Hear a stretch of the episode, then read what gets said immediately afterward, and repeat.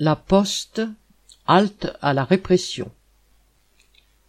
Vincent Fournier, secrétaire départemental de Sud Poste dans les Yvelines, a été expulsé par la police de la plateforme courrier de Versailles le 8 février à la demande de la direction.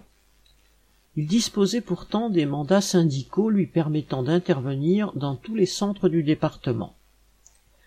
La direction n'a pas supporté que ce militant veuille informer les postiers sur la prochaine réorganisation. Celle-ci devait supprimer 16 postes sur les 142 de la plateforme, soit plus de 10% des effectifs. Au passage, des postiers perdraient des indemnités de repas, jusqu'à 70 euros par mois et 26 jours de congé. Ce projet devait être examiné en CHSCT quelques jours plus tard. Vincent était présent depuis deux bonnes heures et parlait avec les postiers encore présents, nombre de facteurs étant déjà partis en tournée, lorsque la directrice est arrivée et lui a dit de partir. Devant son refus, elle a appelé la police, accusant le militant de violation domicile. Les policiers sont entrés mitraillette à la main pour le faire sortir.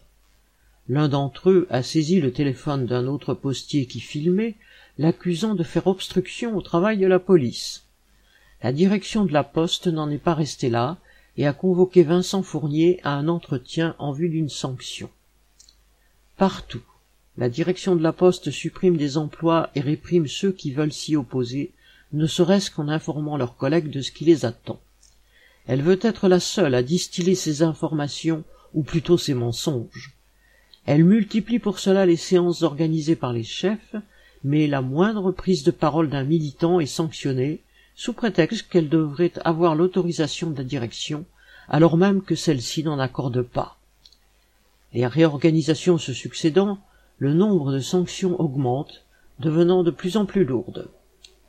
Quand un mouvement de grève éclate, les grévistes se voient interdire de pénétrer à l'intérieur de leur centre, et la direction fait relever par huissier les noms de ceux qui tentent de passer outre.